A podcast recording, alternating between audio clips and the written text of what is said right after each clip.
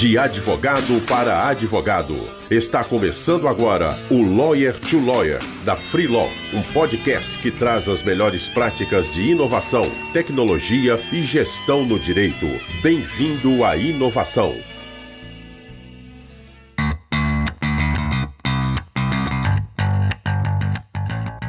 Olá, advogado, olá, advogada. Seja bem-vindo a mais um Lawyer to Lawyer da Free Law. Meu nome é Gabriel Magalhães, sou um dos fundadores da Freeló e sou, estou aqui com vocês novamente, com muito prazer. Estou aqui ao lado do Tiago Noronha Vieira, ele que nasceu na, na Bahia, já mora em Sergipe aí já há 14 anos. Ele é graduado em Comunicação Social e em Jornalismo pela Universidade Federal de Sergipe. Ele é bacharel em Direito pela Universidade de Tiradentes. Ele é pós-graduado em Advocacia Empresarial pela PUC Minas e é sócio do escritório Álvares Carvalho e Noronha Advocacia Especializada. Ele é um advogado especializado em Direito Empresarial, Civil e Trabalhista e é diretor jurídico do Conselho de Jovens Empreendedores, o CJE. Ele também é presidente da Comissão de Direito Privado e Empreendedorismo da OAB de Sergipe e ele é entusiasta do ecossistema de inovação e startups e membro do Caju Valley. Estou muito ansioso pela conversa com você, Tiago. Seja bem-vindo aqui ao nosso programa. Certeza que os colegas advogados também estão sentindo o mesmo que eu. Ah, primeiramente, ufa, né? Que essa, essa introdução chega da agonia de tanta coisa que parece ser, mas na prática eu sempre brinco na, quando eu falo assim em palestras ou em, em workshops que nada disso importa, titulações, etc., nada disso importa o que importa na prática é que problema a gente resolve.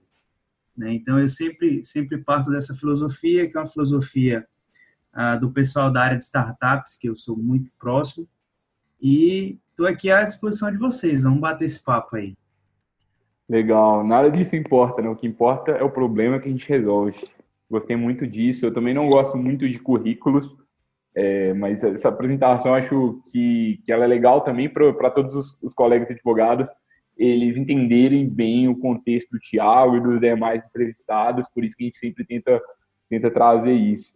Mas conta um pouquinho mais da sua história, Tiago. Você nasceu na Bahia, mora em Sergipe, é, como que começou tudo, por que, que você fez direito, como que é a sua advocacia, quais desafios que você teve desde o início, quais desafios você tem hoje. Tá, vamos lá. É, eu venho de uma família do interior da Bahia, né, onde meu pai trabalhou durante 35 anos da vida dele como é, peão da Petrobras, então servidor público, é, e minha mãe foi dona de casa durante esse tempo. Eles tiveram um curto período onde eles empreenderam numa, numa loja, mas, enfim, a configuração majoritária foi essa. E eu venho de uma família onde boa parte da, da, das gerações não tiveram acesso ao ensino superior. Então, na verdade, eu, eu, sou da primeira geração, a minha e a dos meus primos, é a primeira geração da minha família que consegue chegar ao ensino superior. Isso há, há 14 anos atrás, basicamente há 13, 14 anos atrás, a gente tinha majoritariamente o objetivo de chegar nas universidades públicas. E eu, ah, com 17 anos, vim para Aracaju, vim para Sergipe para cursar jornalismo, que é a minha primeira graduação.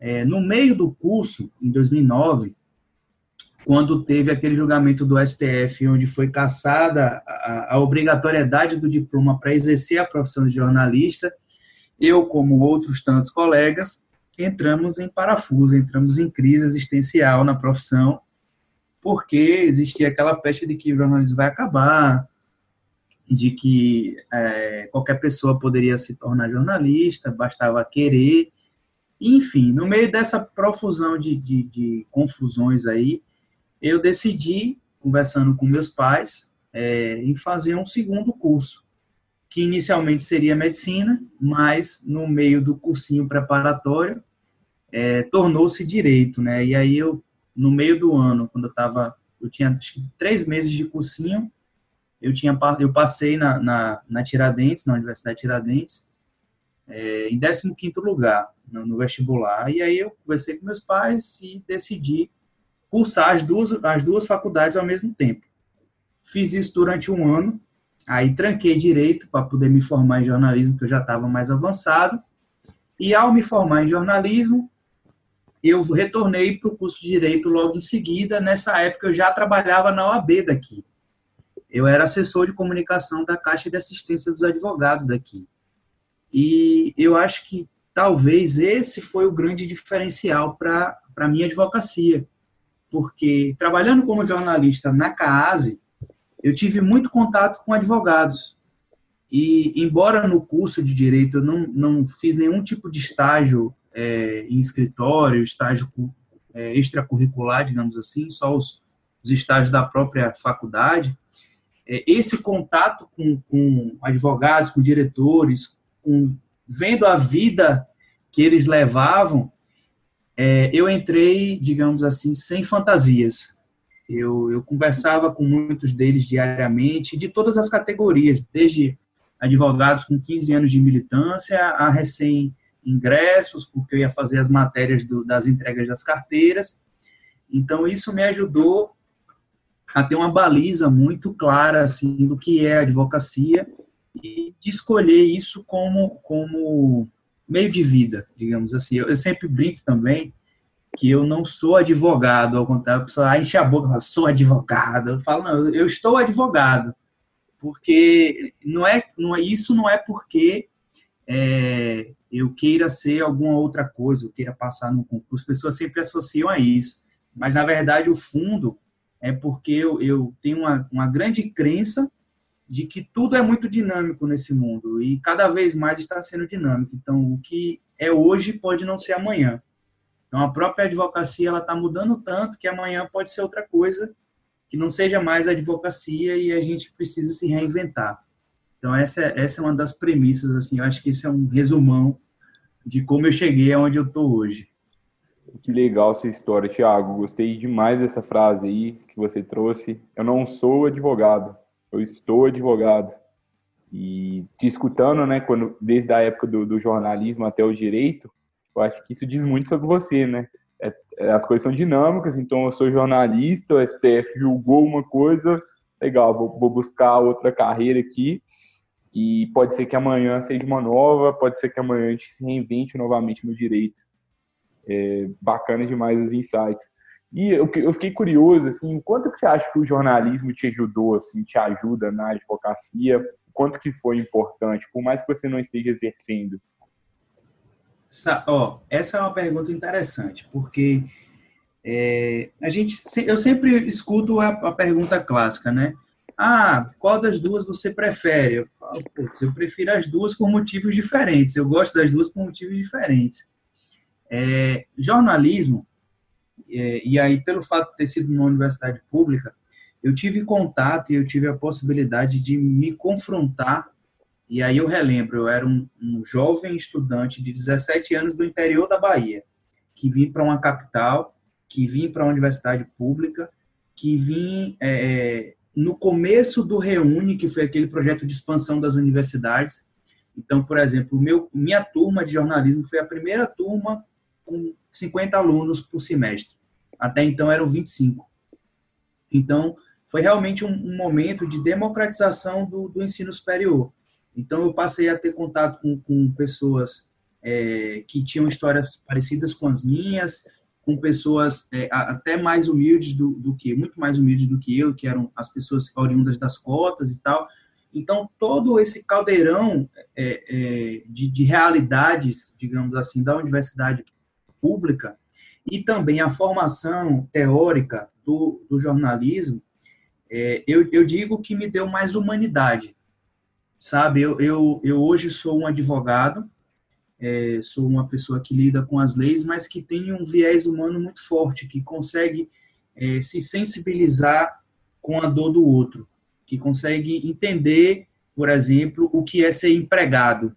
Então, eu, por exemplo, sou um advogado, eu tenho formação em direito empresarial, mas eu consigo entender as dores de quem, de quem é empregado e eu consigo eu consigo entender as dores de quem consome, eu consigo entender as dores de quem deve no, no cheque especial. Então, é, é, eu acho que esse é um, é um grande ponto de diferenciação na minha advocacia.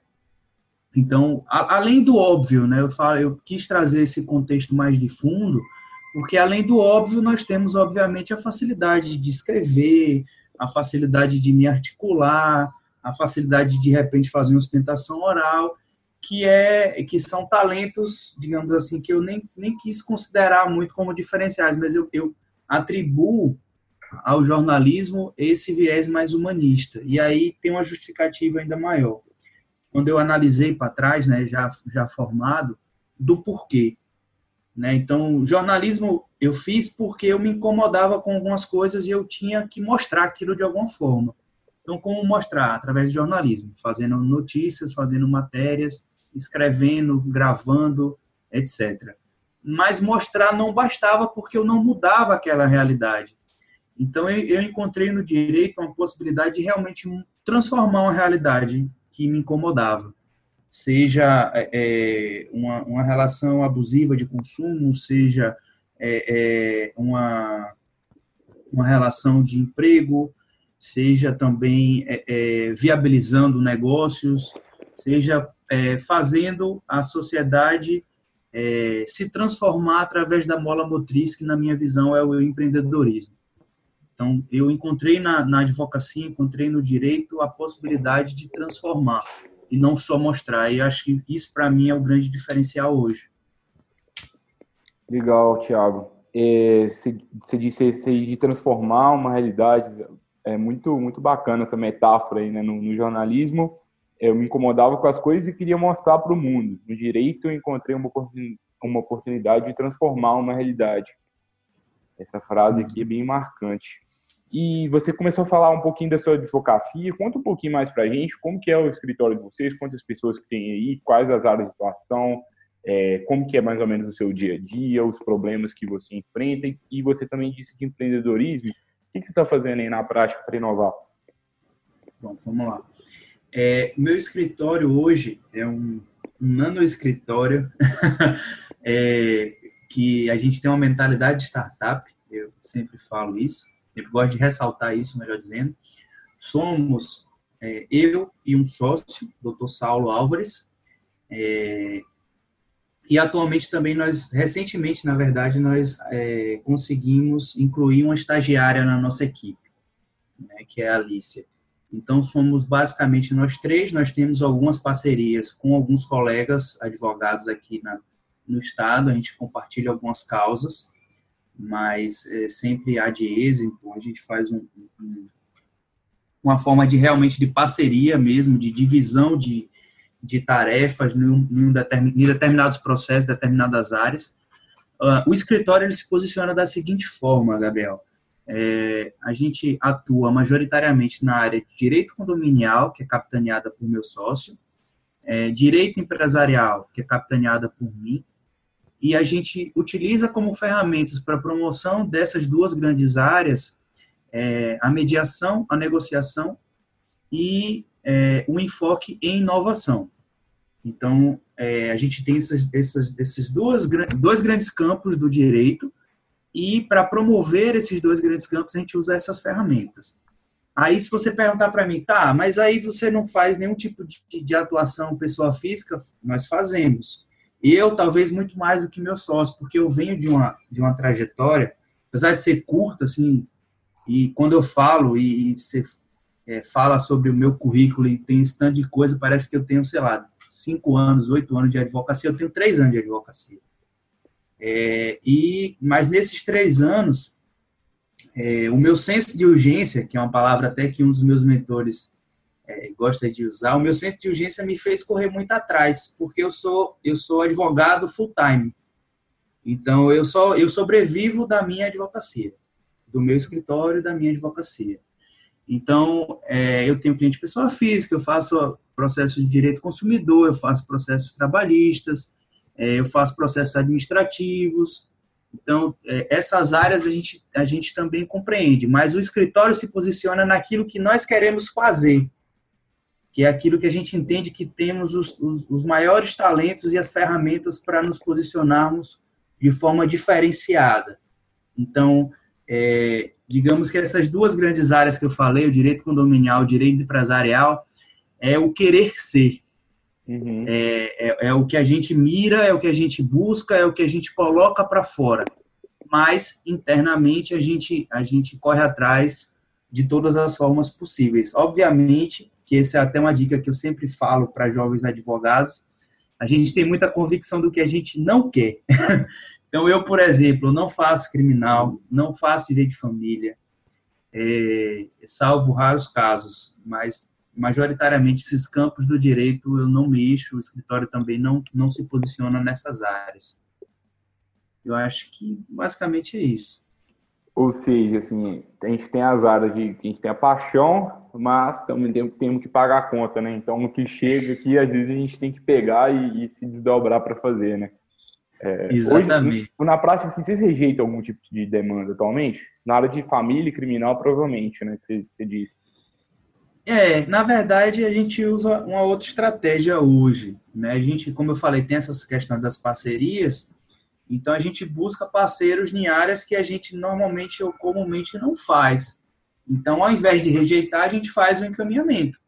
A gente redireciona esse cliente para pessoas em quem a gente confia, e aí, é, sendo pessoas da nossa confiança, esse cliente vai ser bem atendido e vai ter uma, uma experiência positiva que indiretamente reflete em quem indicou, né? Da mesma forma que quando você faz uma má indicação, a, a, a má fama também, também acaba respingando em você. E vocês já tiveram, assim, problema com parceria? Você falou aí de má indicação. Porque eu já escutei muitos colegas advogados, assim, a parceria acho que é algo que está sendo cada vez mais difundido na advocacia, é, muitos advogados estão fazendo, principalmente os mais novos estão fazendo cada vez mais, por vezes para captar clientes, outras vezes para expandir o portfólio de atuação ou para redirecionar demandas. Só que muitos advogados relatam que já tiveram problemas pra com parceria, é, e muitos aí, talvez os mais conservadores, falam assim: olha, eu não faço parceria de jeito nenhum. Tenho medo da pessoa roubar meu cliente, tenho medo da pessoa não, não entregar o serviço melhor. Como que você vê isso? Veja, vamos lá, vamos de trás para frente. É, esse, esse medo, esse receio de roubar cliente, eu acho que é um medo bobo. É a mesma coisa de quem está na área de startup e não quer contar a sua ideia com medo do pessoal roubar. Gente, ideias são ideia. E, e um cliente, é, se, se você não presta um bom serviço ou não resolve o problema dele, que é aquela volta aquela tecla do que eu estava falando, é, ele vai falar mal do mesmo jeito. Então não adianta eu querer resolver um problema que não é, digamos assim, da minha área. Primeiro, eu vou gastar o dobro de energia, posso não fazer da, da melhor forma possível, e esse cara vai sair com uma péssima impressão minha. Então eu vou, é melhor eu repassar para um colega que eu sei que vai, vai cuidar daquele problema da forma apropriada. Mas essa é minha filosofia. Né? Como, é como eu tenho visto, na verdade, as gerações mais recentes de advogados lidando com essa questão. A gente está um pouco mais desapegado porque a gente não quer só o resultado. A gente quer entregar algo diferente para quem está do outro lado. Então, é, eu não me satisfaço em, em, pegar, porque eu preciso sobreviver, pegar uma demanda é, é, e aí, de repente, prestar um serviço meia-boca, do que repassar para um colega que eu sei que vai prestar um serviço muito melhor naquela área do que eu. Prefiro repassar e é, é, a gente sempre diz, né, a, a, a, doação ela, ela tem que ser sem contrapartida. Né? Quando eu encaminho alguém, eu não espero contrapartida nenhuma. Assim, eu encaminho porque é, eu entendo que aquela pessoa é a melhor pessoa para executar aquele serviço. E aí lá na frente existe a lei do retorno e ela vai voltar de alguma outra forma que a gente nunca sabe o que é. Mas, é, é, como você perguntou de experiências, eu, eu particularmente, e o escritório também, não tivemos experiências ruins com parceiros, muito pelo contrário, tivemos experiências muito exitosas. Mas é, eu já vi e já presenciei experiências ruins de outros colegas, inclusive do, do primeiro escritório onde eu fui associado, é, ele, o, o, sócio majoritário ele teve muito problema com parceria, justamente por conta dessas questões de, de de responsabilidade, de engajamento, enfim, acho que, que é algo meio que natural, assim.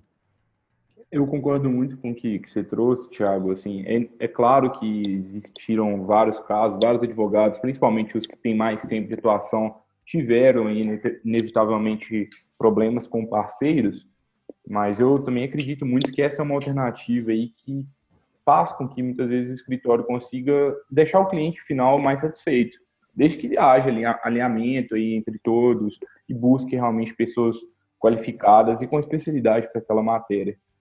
É, e, Tiago, é, uma, uma questão que eu fiquei curioso, você disse que usa aí como diferencial para captar seus clientes o fato de vocês atuarem aí com mediação e também disse que usa, é, que também expõe o fato de vocês serem inovadores. Como que vocês fazem essa captação de clientes? Como que vocês fazem essa educação do mercado?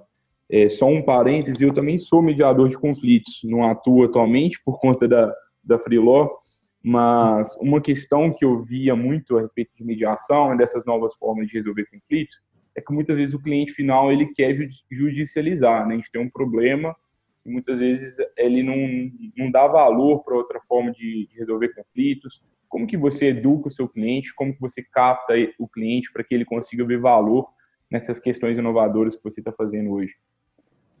Tá. É, na verdade, a, como eu falei, a mediação e inovação elas são ferramentas para atingir é, o fim dessas grandes áreas do escritório, né? Então, o meu sócio também ele é mediador pelo, pelo CNJ, pelo tribunal, enfim, já foi, já foi vice-presidente da, da Comissão de Conciliação, Mediação e Arbitragem da OAB daqui. E, na verdade, quem, quem trouxe esse DNA foi muito mais ele do que eu né? Eu tenho eu tenho uma atuação mais forense, eu sou eu sou mais do processo, embora não seja do litígio, o que é um paradoxo. A gente chegou a um ponto semana semana passada a gente estava fazendo uma avaliação interna onde eu estava querendo conciliar e ele estava querendo processo. Gente fez, oh, peraí, o papel está invertido aí. Mas é, é, como, como, é que a gente faz isso?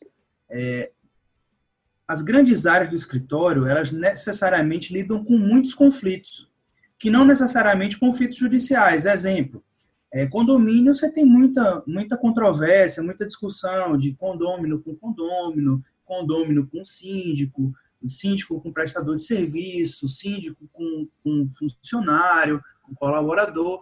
Então, para administrar todos esses conflitos, você precisa ter essa ferramenta de mediação. Você precisa é, é, é ter essa expertise para poder é, é, trazer as partes para buscar uma resolução consensual. É, da mesma forma, nas empresas, e aí esse é o grande diferencial inovativo que a gente traz, que é, é, é falar a linguagem do nosso cliente. Por exemplo, não adianta você procurar um empresário para querer vender uma, uma, assessoria, uma consultoria jurídica fria. O cara ele quer proximidade, ele, ele quer que você entenda as dores deles, que você entenda é, é, que por mais que ele seja um pequeno ou médio empresário, ele tem que bater meta, ele tem que sobreviver, ele tem que gerar emprego.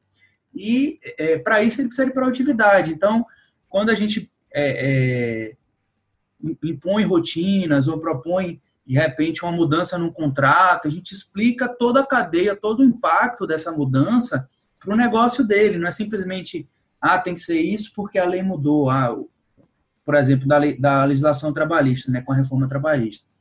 Então, tem, tem, tem coisas que a gente consegue propor, que a gente consegue mexer, e não é só porque a lei mudou, a gente explica como isso, como isso modifica a prática do negócio dele.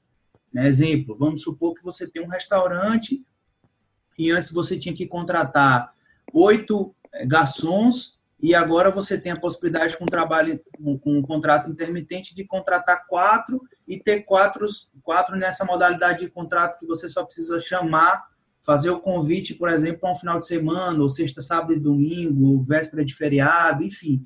Então você você impacta o negócio do cara positivamente é, e trazendo um diferencial que está na lei, mas você não, não fala, ah, não, é porque está na lei. Não, isso aqui vai fazer com que você consiga é, produzir mais, atender melhor seu cliente, aumentar, aumentar sua produtividade, prestar um melhor serviço, e isso gera, é, é gera mais, mais retorno para você. Mesma coisa na área de condomínio, por exemplo. A gente brinca que nosso contrato é, é o único contrato que, que, gera caixa ao invés de tirar caixa do, do condomínio. Porque a gente faz a recuperação de crédito.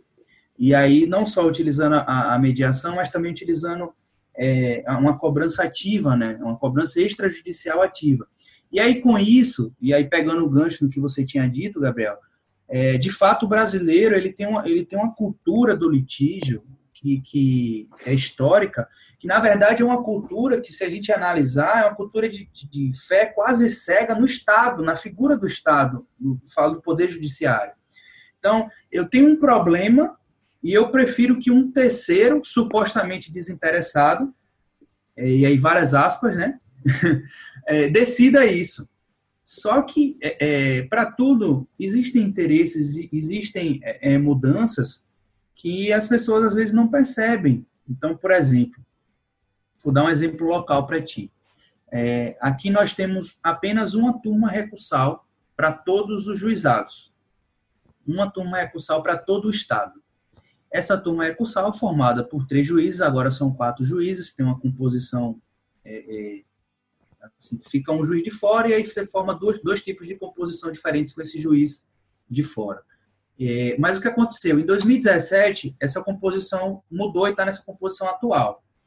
De um dia para o outro, negativação indevida, que tinha um patamar de indenização de 15 mil, passou a ser 7.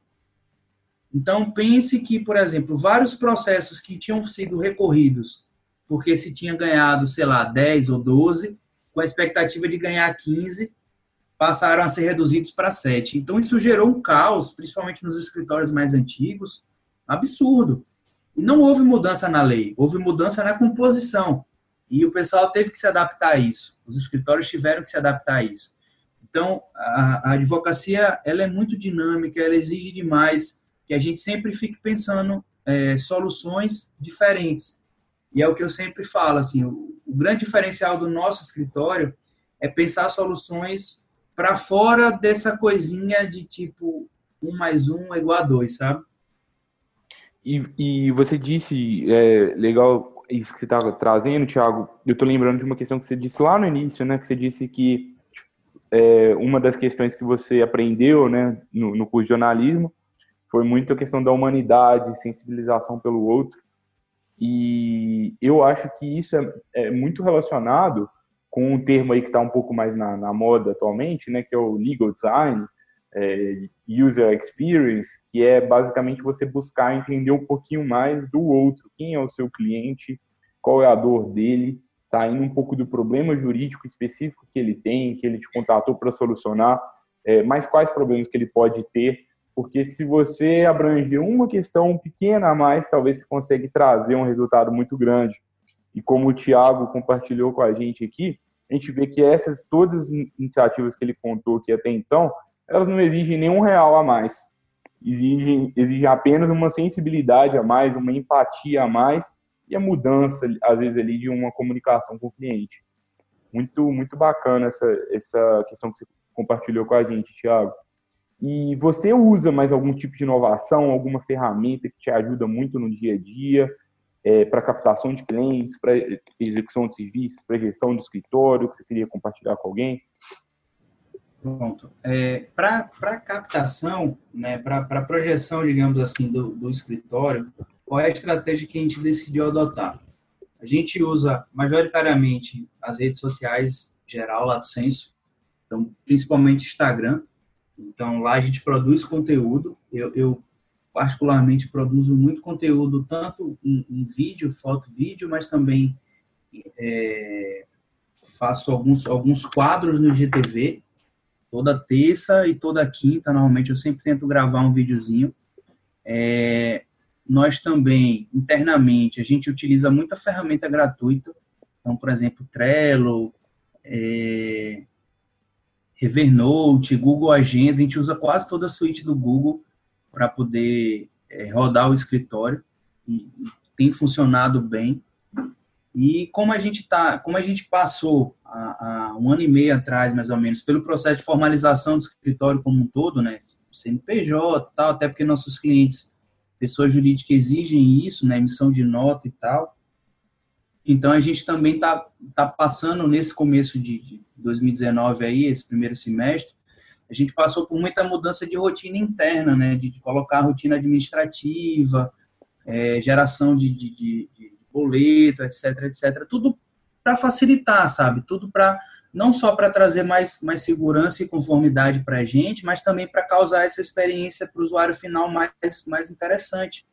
É, e aí, é, só, só para finalizar essa, essa questão, é, quando eu falo sobre, sobre essa questão de, de, de advocacia, de mudança tal, é, é, ponta a ponta. É desde como você atende o seu cliente a como você vai defender o processo dele em juízo. Como você entra em contato com ele, como você marca os compromissos que você tem com ele de, de audiência, é, chegada com antecedência, a repassar o processo.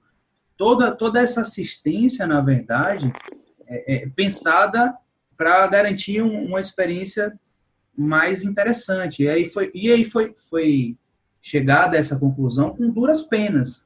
Por exemplo, certa vez, eh, uma cliente minha me perguntou de um processo dela, eu estava num daqueles dias super atarefados, cumprindo prazo e tal, e ela, doutor, como é que tá meu processo e tal, e aí eu meio que não dei tanta bola, assim, eu falei, ah, tá parado, não, não teve nenhuma movimentação. E aí ela depois fez, poxa, doutor, mas você respondeu de forma tão ríspida que eu só queria dizer para você assim que é, eu sei que você pode ter muitos processos, mas para mim eu só tenho o meu processo para me importar e ele significa muito para mim. Aí com essa lição eu parei, refleti durante uns, uns, dias e conversei com meu sócio na época a gente conversa muito.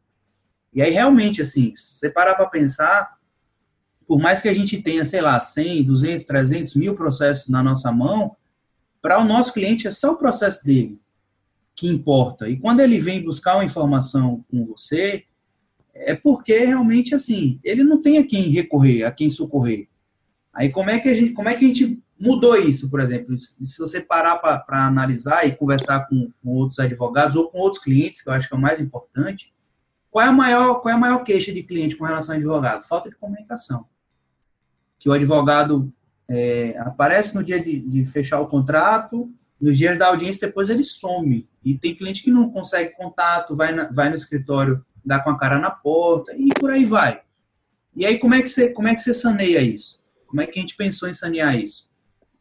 É, todo processo que a gente entra, a gente manda para o cliente o número do processo, se já tiver a data de audiência, a data da audiência, e manda para ele um e-book. Nesse e-book, a gente mostra para o cliente como é que ele faz para consultar o processo dele de forma pública nos portais porque todo o processo é público. E muita gente não passa essa informação. Aí fica o número do processo na mão do advogado, ele não passa para o cliente, o cliente não tem acesso, e fica esse gap na comunicação. Então, com uma, uma decisão muito simples, com um e-book muito singelo, muito simplório que a gente fez, a gente conseguiu eliminar 90% das perguntas com relação ao processo. E, e Tiago, uma questão que você trouxe é, primeiro que legal, né? Essa questão do, do e-book, assim, é muito bacana, uma solução aí que é claro que demandou tempo, que demandou esforço, demandou algum investimento em dinheiro, mas é muito menos às vezes do que eu contratar um app para um escritório. Alguns escritórios falam comigo assim, não, Gabriel, é, eu vi uma empresa de TI, acho que eu estou pensando em criar um app para os meus clientes, ou então eu estou querendo contratar um, um software jurídico. Às vezes faz sentido, mas às vezes um e-book resolve o problema do cliente. Né? E o que você trouxe para mim, Thiago, é, me faz lembrar de muitos advogados e alguns escritórios que eu, que eu já tive contato também. Muita gente fala assim: ah, eu tenho cliente muito chato. Os clientes são muito chatos, eles me cobram muito. É, mas e aí vale a reflexão, né? Será que o cliente que é chato ou o escritório que está aí deixando de prestar um serviço? O escritório, na minha opinião, pelo menos, é uma empresa de prestação de serviços. Ela tem ali como fim principal o serviço jurídico. Mas além de entregar boas petições para o tribunal, a gente também tem que pensar na parte de atendimento do cliente, de dar um suporte para ele. Isso tudo faz parte. Tem muito advogado que acha que um trabalho dele é em audiência fazer petição e o resto se dane. Talvez não é isso, né, Tiago? O que, que você acha? eu acho que muito pelo contrário. Eu, eu brinco também, eu falo que a advocacia hoje é 20% o que você faz no processo e 80% que você faz fora do processo.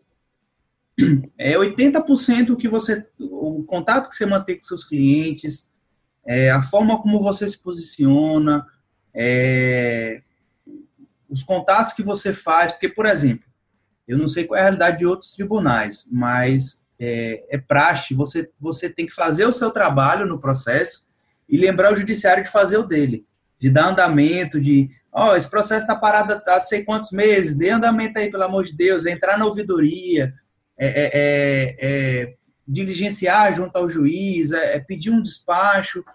Então, assim, esse tipo de, de controle faz parte do dia a dia da gente. A gente precisa entender que isso faz parte, inclusive prestar contas ao cliente. Seja é, é, na hora de, de, finalização de um processo, quando sai o alvará, seja de informações do processo.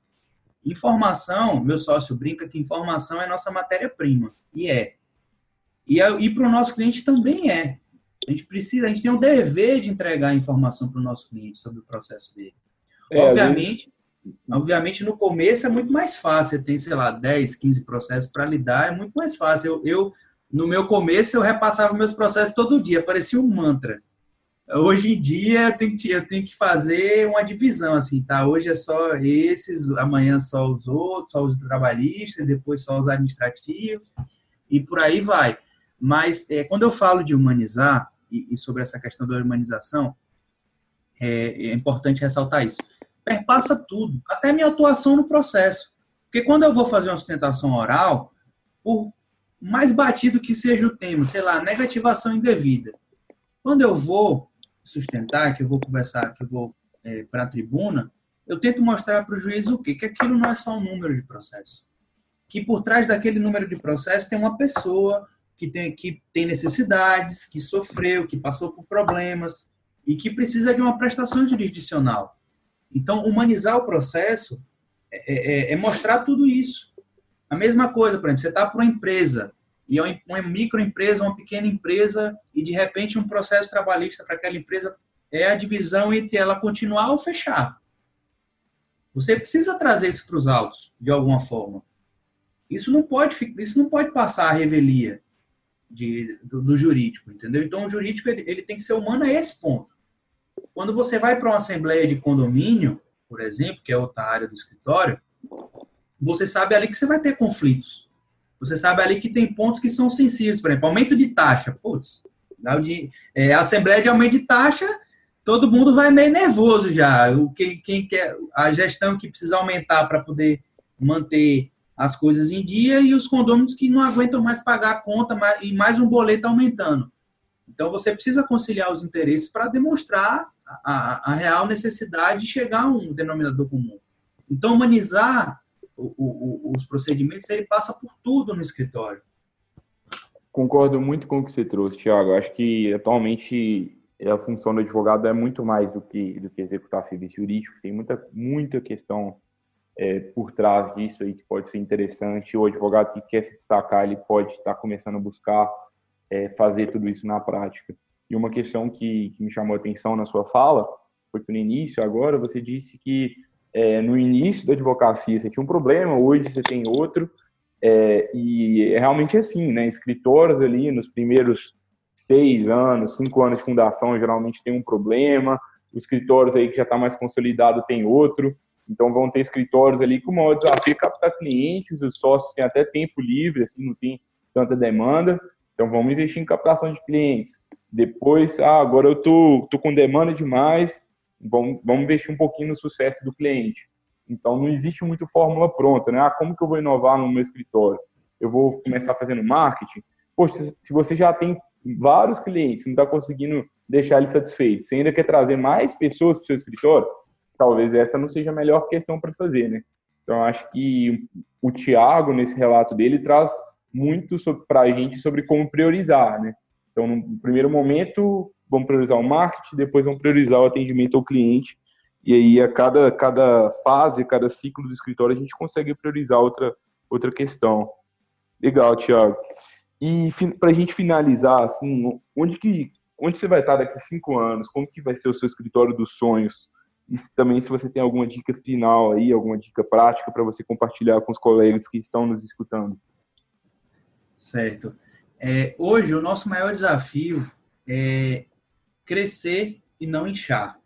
Quando a gente olha para os nossos concorrentes, a gente percebe que todos eles prestam um serviço equivalente e muitos deles estão perdendo qualidade, por isso está tendo evasão de clientes. Obviamente, a gente surfa nesse erro do inimigo, né? A gente surfa no erro.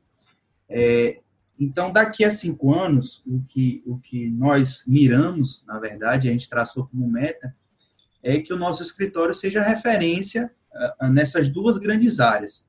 Na área condominial, né, se posicionando como um escritório de referência na, na área, e na área empresarial também. Eu, eu costumo dizer que, na verdade, o meu mercado, que é o mercado startup aqui no Nordeste, ele ainda, não, ele ainda nem nasceu mas é, é, estamos aqui bravamente desbravando esse, esse ecossistema, fortalecendo o ecossistema.